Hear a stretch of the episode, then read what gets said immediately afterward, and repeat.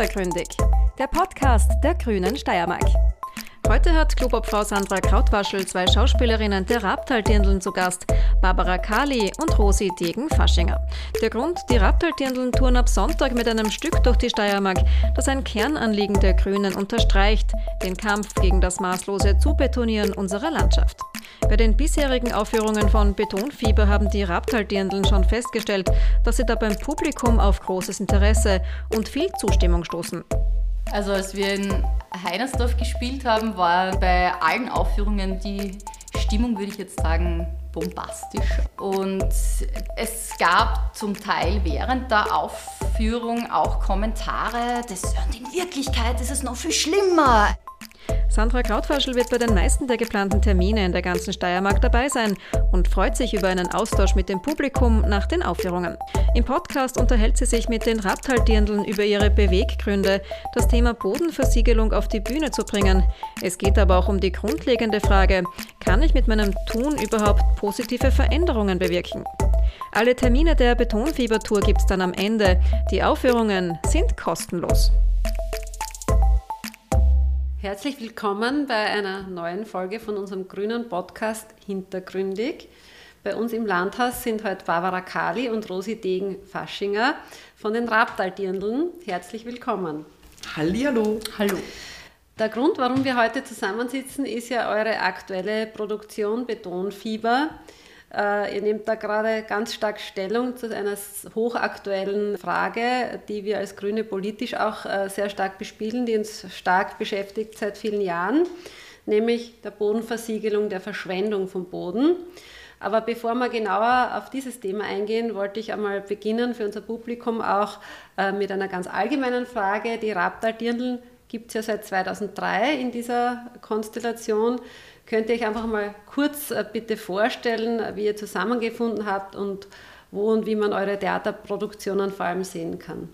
Ja, wir kommen aus dem Jugendtheaterbereich eigentlich, also haben selber Theater gespielt in der Schule und dann auch als Studentinnen und haben dann irgendwann einmal so schmähhalber gesagt, wenn wir mit Kindern und Jugendlichen arbeiten und mit denen Theater machen wollen, dann wäre es irgendwie klasse, das selber zu erfahren, also selber auf der Bühne zu stehen und diesen Prozess des Stückentwickelns und dann Spielens auch selber durchzumachen und haben aus Spaß und Lust ähm, und als Hobby quasi neben unserer beruflichen Theaterarbeit mit Kindern und Jugendlichen einen eine Gruppe gegründet und haben bei einem Wettbewerb im, damals noch im Theater am Ortweinplatz, heißt jetzt noch immer Theater am Ortweinplatz, aber wir haben damals teilgenommen und haben einen Namen gesucht und nachdem wir alle aus der Oststeiermark kommen, war dann die Idee, dass wir uns die Raptortindel nennen könnten für diesen Wettbewerb und wir machen dort mit mit einer Miniatur.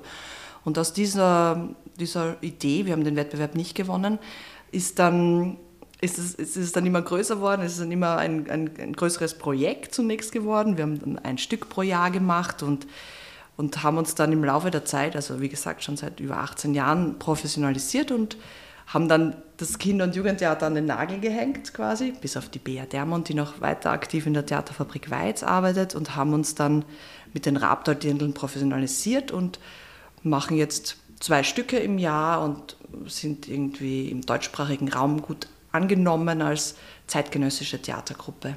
Wir konzipieren und schreiben unsere Stücke selbst, ähm, suchen uns auch dann Partner für die jeweiligen Arbeiten.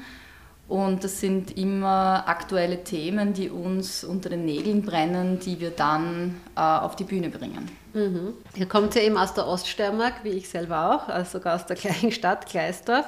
Und das Rab, da schreibt man eigentlich mit zwei A. Warum schreibt man euch nur mit einem A? Es gibt eine, gab eine volkstümliche Musikgruppe, die Rabtaldirndeln mit zwei A und um Verwechslungen zu vermeiden, haben wir dann recht bald einmal ein A rausgestrichen. Wir okay. waren früher, haben wir uns auch für diesen Wettbewerb noch mit zwei A eingeschrieben und haben das dann gestrichen und auch so unsere künstlerische Arbeit, da geht es auch immer wieder um, um ein Rabtal. Das ist aber ein fiktives Tal, das eigentlich überall mhm. ähm, sich finden lässt. Also wenn wir zum Beispiel in Wien spielen, dann, dann gibt es ganz oft die Rückmeldung, ja, dieses, dieses fiktive Rabtal, das kenne ich auch. Mhm. Also auch in großen Städten.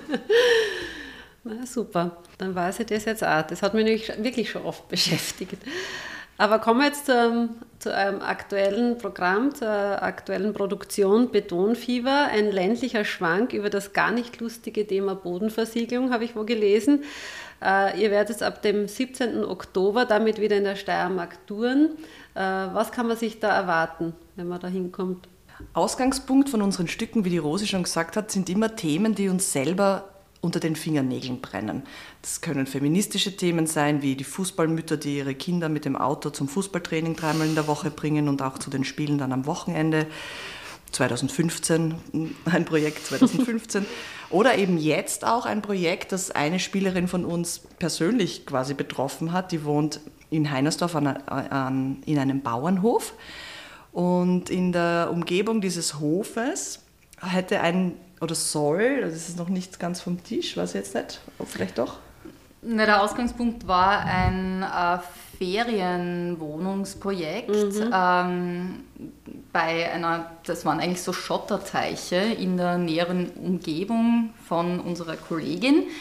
Die ist dort immer mit ihrem Hund spazieren gegangen, wie viele andere auch, und hat eigentlich dieses Gebiet so als, es war so ein bisschen ohne dass es offiziell war, war so ein wenig wie Almende quasi. Mhm. Jeder durfte dorthin gehen, spazieren gehen. Äh, und eines Tages hat, war sie wieder dort und da war plötzlich ein Bauzaun um diese Teiche herum. Und dann war zufällig der neue Bürgermeister auch noch da und hat gesagt, na, du darfst da jetzt nicht mehr gehen, weil da kommt ein Bauprojekt her und der Investor will das nicht, dass man da jetzt noch spazieren geht und, und die Hunde dürfen auch nicht mehr in den Teich. Und sie war dann eigentlich schockiert, dass sie dann gesagt hat, du gehst da eigentlich selber immer spazieren mit deinem Hund. Und der war dann, ja stimmt, ähm, ja, es geht halt jetzt nicht mehr. Ähm, und es war eine sehr, eine eigen, ich sage jetzt mal, eine, ein eigenartiger Ort, um dort Ferienwohnungen zu bauen. Es war mhm. so ein wenig uneinladend auch, dass man sich überlegt hat, warum eigentlich da, wer möchte da überhaupt seine Ferien verbringen. Und, ähm, und dann, das war so die, dieser, das war der Ausgangspunkt, der uns interessiert hat. Und dann haben wir zu graben begonnen und einmal die alten Gemeinderatsprotokolle gelesen aus bis zum Jahr 2016 zurück, wo dann der Verkauf dieses Grundstücks thematisiert wurde. Was, was, uns aufgefallen ist, was spannend war, dass das nie ein eigener Punkt war in den Protokollen, sondern dass das dann der, der dieser Verkauf äh, von dem Grundstück dann unter den Punkt Allfälliges hineingefallen mhm. ist. Ähm, wo man irgendwie so dann das Gefühl gehabt hat, okay, da will jemand auch was verstecken, das ähm, liegt die, die Sachlage, wird, es wird irgendwie versucht, das ein wenig zu vertuschen, war unser Eindruck. Mhm. Ähm, und so ist dann eine sehr breite Recherchearbeit von uns dann losgegangen. Und dann haben wir gemeinsam, also mit dem Ed Hauswirt, mit dem wir auch viel arbeiten, der die Regie gemacht hat bei dem Stück, haben wir dann, er hat es so schön genannt, wir versuchen dann immer so ein Thema, das eigentlich sehr, ein sehr, nicht technisches, aber ein, ein sehr kopfiges Thema ist oder ein politisches Thema, das versuchen wir dann immer auf eine sinnliche Ebene zu bringen, also in einem Theaterabend zu, zu bringen. Und da haben wir dann, dann hat er die Idee gehabt, wir könnten einen Schwank draus machen, also so einen klassischen Theaterschwank, eben dieses lustige mhm. Format zu einem nicht lustigen Thema. Und wir haben, und das haben wir dann auch, haben wir auch gemacht. Betonfieber, der Schwank. Das klingt wirklich total interessant, weil es so für mich dann auch klingt, ich komme ja ursprünglich aus der Lokalpolitik, ich kenne also so äh, diverse Flächenwidmungsplanentstehungen und auch alles, was dann rundherum so getrickst wird, als hättet ihr euch wirklich in die Tief Untiefen der Lokalpolitik zuerst einmal begeben, um da sozusagen den Stoff für euer Programm zu bekommen. Mhm. Hammer. Und es ist uns auch oft, äh, es ist uns dann gesagt worden, ihr traut euch was. So, und wir so, warum? Oder ihr seid ja schon wie Journalistinnen. Aber wie gesagt, es ist immer wieder diese lustvolle Form des, des sinnlich erfahrbaren Theaterabends, der uns auch interessiert hat. Mhm. Aber es ist recherchiert und sehr profund. Das ist dem Äther immer total wichtig, mhm. dass das echt Hand und Fuß hat und, und irgendwie sattelfest, mhm. dass wir in diesem Thema auch sattelfest dann sind. Ja, und ihr habt was angesprochen, auf das wollte ich noch kurz äh, zurückkommen. Was bei diesem Thema ja jetzt mittlerweile, nachdem es so prekär schon wird ja, und, und wirklich das Bodenverschwenden im wahrsten Sinne des Wortes in der Steiermark ja so riesiges Ausmaß angenommen hat, äh, das ganz viele Menschen direkt betrifft. Das ist so diese Lebensqualität vor der Haustür, ja? so wie äh, du das jetzt geschildert hast. Also es, es fällt den Menschen doch auch immer mehr auf, hat man den Eindruck. Stellt sie das auch fest, dass das wirklich so ein Thema ist, das die Menschen auch bewegt? Ja, ähm, also ich, ich komme ja nicht direkt aus Gleisdorf, sondern aus einer kleinen Randgemeinde, mittlerweile eingemeindet. Ich bin ja ursprünglich aus Ungerdorf mhm. und da war das eigentlich, also zumindest in der Familie ist das schon auch immer besprochen worden, auch diese Zersiedelung bei uns draußen am Land. Äh, der fehlende Ortskern, dadurch auch ähm, der, die, die Erschwernis an guten öffentlichen Verkehr anzubieten, weil ein Bus einfach dann nicht jeden mhm. Hinterhof anfahren kann. Ähm, und, und was schon von klein auf aufgefallen ist, dieses ähm, dass man quasi das alte Haus stehen lässt und dahinter dann äh, neu gebaut wird und dass, dass, man, dass es keine Verpflichtung gibt, auch dann wieder zu entsiegeln, mhm. sondern dass es auch kostengünstiger ist, Altbestand einfach stehen zu lassen und äh, neu zu bauen. Und das beobachte ich in meiner Heimatgemeinde schon eigentlich schon sehr lang schon als Kind war das irgendwie Thema. Ja. Und ja. Ähm, eigenartig, dass da diese alten Ruinen stehen bleiben dürfen. Mhm. Äh, ganz ein wesentliches Thema im Übrigen, das in der steirischen Raumordnung eben nicht geregelt ist. Da gibt es durchaus Möglichkeiten, das gesetzlich zu regeln und da sind wir eben auf der politischen Ebene gerade sehr dran, weil ja sowas auch angekündigt wurde von der Landesregierung. Ins, in diesem Sinne ist natürlich euer, euer Schwank gerade ein super Beschleuniger für, dafür, das Thema wirklich unter die Leute zu bringen und das ist, glaube ich, immer extrem wichtig.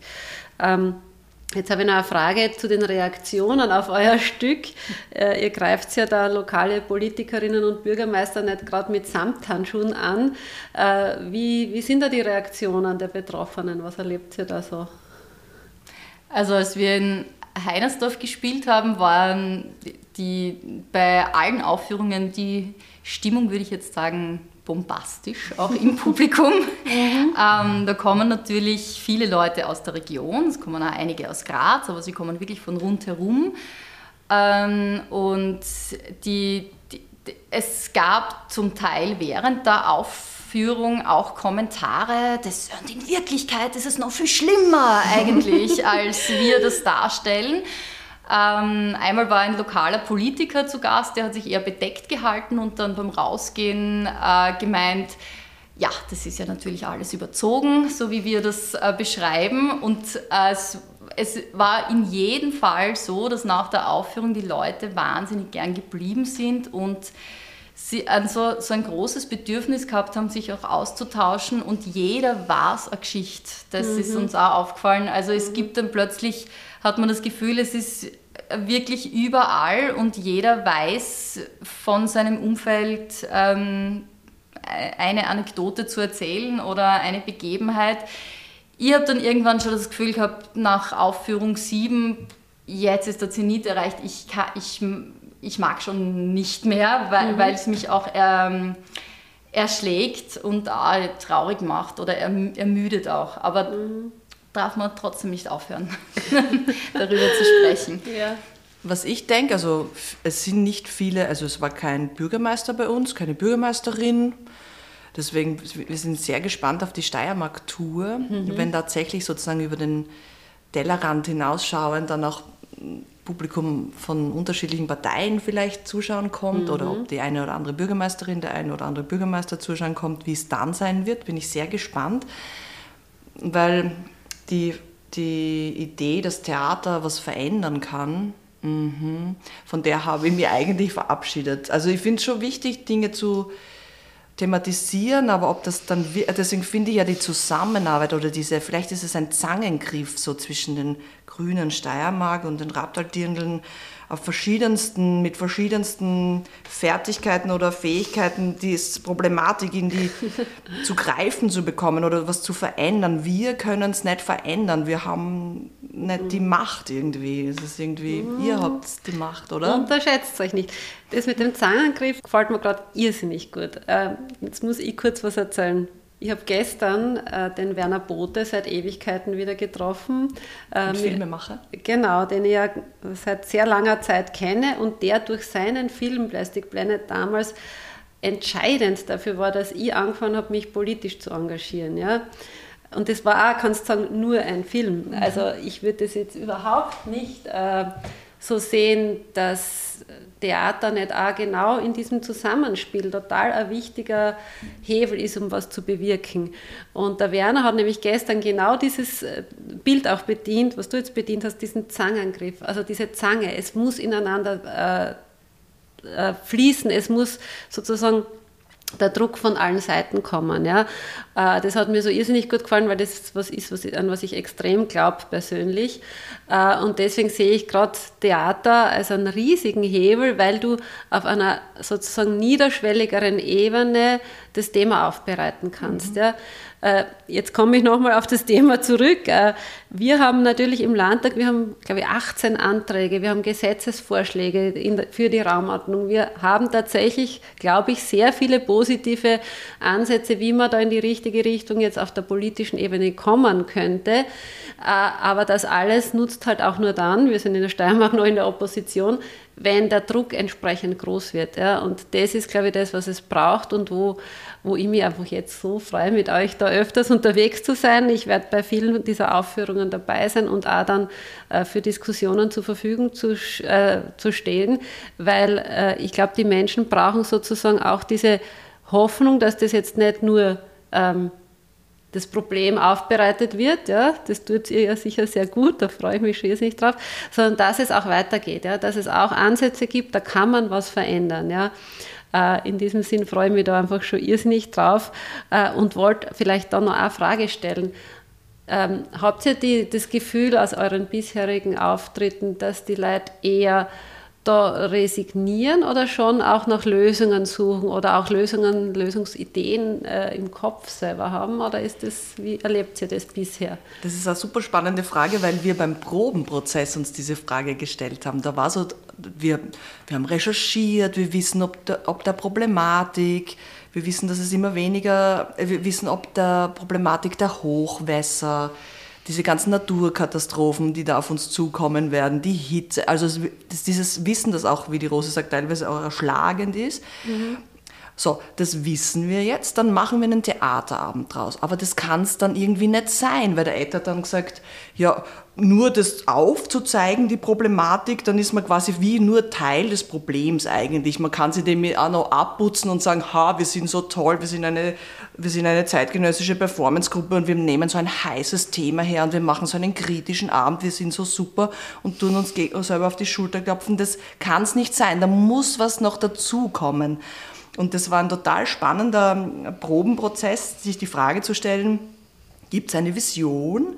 Was ist was könnte es sein, wohin wir wollen? Also, und da ist wieder eine unterschiedliche mhm. Herangehensweise, glaube ich, äh, interessant, weil wir einen sehr, also einen richtig verrückten, also im, im besten Sinne des Wortes, Gedanken gefasst haben, nämlich den, was wäre es, wenn alle Betroffenen eine Stimme hätten. Das war eine große Frage von der Erarbeitung. Wer hat eine Stimme? Alles. Mhm hat, wenn der Regenwurm eine Stimme hätte oder mhm. wenn eine Fichte eine Stimme mhm. hat oder so. Und das kommt auch in unserem Stück vor. Das ist dann sozusagen der fünfte Akt, wo wir, der vierte, sorry, der vierte Akt, wo wir so ein, ein Organismengemeinderat quasi behaupten und auf der Bühne präsentieren. Das war uns auch, sehr das war sehr spannend, ja. ja.